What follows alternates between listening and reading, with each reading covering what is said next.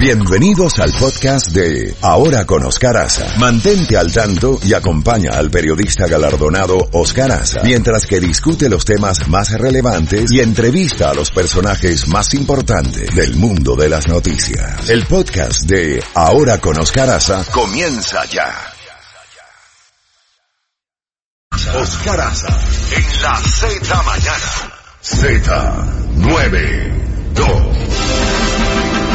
8.31 minutos, seguimos con esta cobertura eh, hemisférica con relación a los procesos electorales que se han verificado este pasado fin de semana y tenemos a un verdadero experto, una figura importantísima, Nicolás Solari, encuestador y analista político, director de Real Time Data, eh, para hablar de las elecciones en Argentina y también en Uruguay.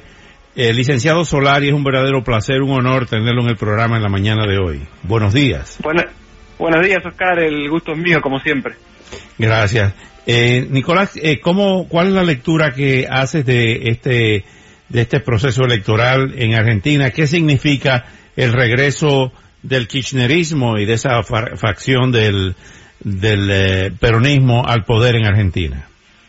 Bueno, es un cambio radical en lo que venía siendo la política y la economía argentina de los últimos cuatro años. Ayer en las urnas se impuso la cosmovisión opuesta a la que encarna el presidente Mauricio Macri, que es una figura, como ustedes saben, de centro derecha y permercado, y con la victoria de la fórmula Alberto Fernández, Cristina Fernández de Kirchner, ambos por el peronismo, vuelve una visión estadocéntrica de la política y de la economía, vuelve una visión de centro izquierda, vuelve una visión progresista, alineada, si se quiere, menos con Estados Unidos y más con eh, Bolivia, con Venezuela, con Cuba, con los regímenes de centro izquierda de la región, ¿no es cierto?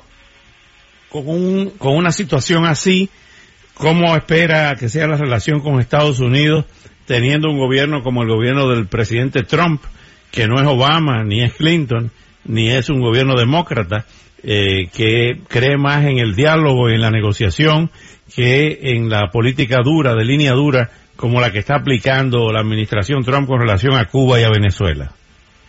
Es excelente la pregunta y a mí me parece que Alberto Fernández no es tan dogmático como otros líderes de, de centro izquierda de la región y me parece que él está muy expuesto a la profunda crisis económica que está atravesando la Argentina. Recordemos que este año Argentina va a tener la tercera inflación más alta del mundo, la séptima caída del Producto Bruto Interno más grande del mundo, una pobreza que está creciendo a pasos agigantados y está llegando al 40% de la población, al 50% de los menores de 18 años. Lo que quiero decir con esto es que Argentina no está en una posición de poder para negociar con otros países, otras potencias, eh, ni hablar con los Estados Unidos. Entonces me parece que ahí va a haber una visión más pragmática de Alberto Fernández y que cuando pueda negociar y tenga un beneficio eh, de parte de los Estados Unidos, él se va a ver tentado a tener algún tipo de entendimiento, por lo menos en algunos temas puntuales, eh, tanto con Washington como con el FMI. El presidente electo Fernández había declarado en los últimos días de que no iba a aceptar las imposiciones o, o, como estaba planteada la negociación con el Fondo Monetario Internacional, hay retenido unos cinco, un desembolso de unos 5 mil millones de dólares. ¿En qué medida puede afectar esta, este inicio de gobierno enfrentado al, al Fondo Monetario o por lo menos tratando de reformular cualquier tipo de negociación con el fondo? Claro, estos 5 mil millones de dólares que están eh, trabados en el Fondo Monetario Internacional es la última parte de un crédito muy grande de 56 mil millones de dólares que el FMI le dio a la Argentina el año pasado eh, y que por el desarrollo de la crisis económica y por la perspectiva de que Alberto Fernández iba a ser quien ganara la elección, como finalmente sucedió ayer, eh, quedó trabado. Ahora bien, eh, Argentina necesita acceder a ese dinero para garantizar por lo menos los pagos a los, a los bonistas internacionales en los próximos meses, pero la verdad que el Fondo Monetario Internacional también necesita que la Argentina tenga un plan eh, de pagos con, con, el fondo, porque de vuelta, el, este préstamo que recibió la Argentina es el más grande en la historia del FMI y quiere ser un leading case, digamos, un caso de éxito de cómo el FMI puede ayudar a democracias que están comprometidas económicamente. Entonces me parece que aquí hay una coincidencia de objetivos entre el gobierno de Alberto Fernández y la dirección del Fondo Monetario Internacional en de alguna manera llegar a un acuerdo que les permita a los dos mostrar algún tipo de éxito en esta negociación. Que no haya acuerdo entre el FMI y la Argentina es muy malo para la República Argentina, pero también es muy malo para el FMI. Así es, eh, eh, evidentemente que en la política exterior vamos a ver eh, un gobierno diferente al de Macri. ya tú has hablado, Nicolás, de las diferencias en cuanto a los dos modelos, pero en la política exterior, ante la inestabilidad de Chile, de Bolivia, de Ecuador, de Perú, lo que está ocurriendo con Venezuela, ¿cómo crees que se va a manejar eh, Alberto Fernández en política exterior,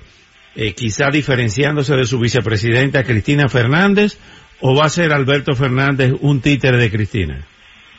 No, yo creo que Alberto Fernández va a tener por lo menos en la primera parte del gobierno, recordemos que Alberto Fernández va a asumir el 10 de diciembre de este año,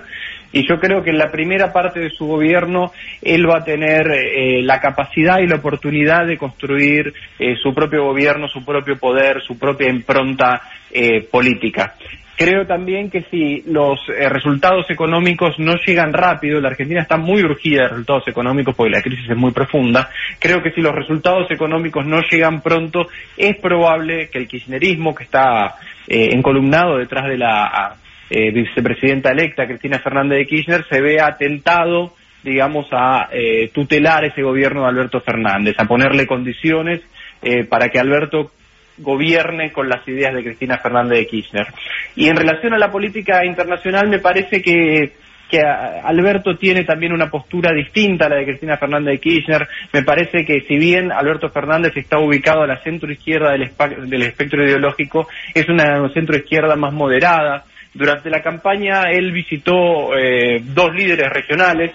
que me parece que dan una idea de su, de su postura. Visitó a Lula en Brasil y visitó a Pepe Mujica en Uruguay y tiene pactada para las próximas semanas una visita con AMLO en México. Entonces, digamos, es clara su eh, orientación de centro izquierda, progresista, pero no está yendo al extremo de la centro izquierda, no está yendo a Venezuela, no está yendo a Bolivia, no está yendo a Cuba, está yendo a, las, eh, a los líderes más democráticos de la centro izquierda, si se quiere.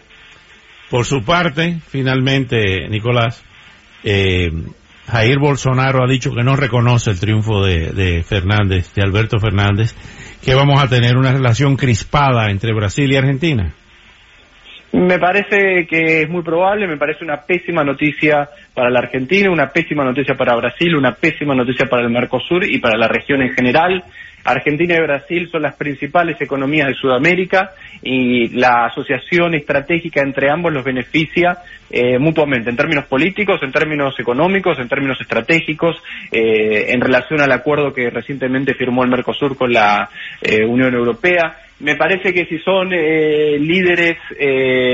de temple van a encontrar la manera de tener un entendimiento, por más que tengan posiciones ideológicas eh, opuestas, por más que tengan una relación personal mala, eh, la, necesidad del Estado argentino y el Estado brasileño de tener una alianza fuerte me parece que tendría que estar por sobre las diferencias ideológicas o personales de los presidentes de turno. Nicolás Solari, como siempre, muy agradecido por su participación, eh, conocido encuestador y analista político, director de Real Time Data hasta pronto, ha sido un gustazo tenerlo en el programa. Gracias, Oscar, por la, por la llamada. Un saludo para la audiencia.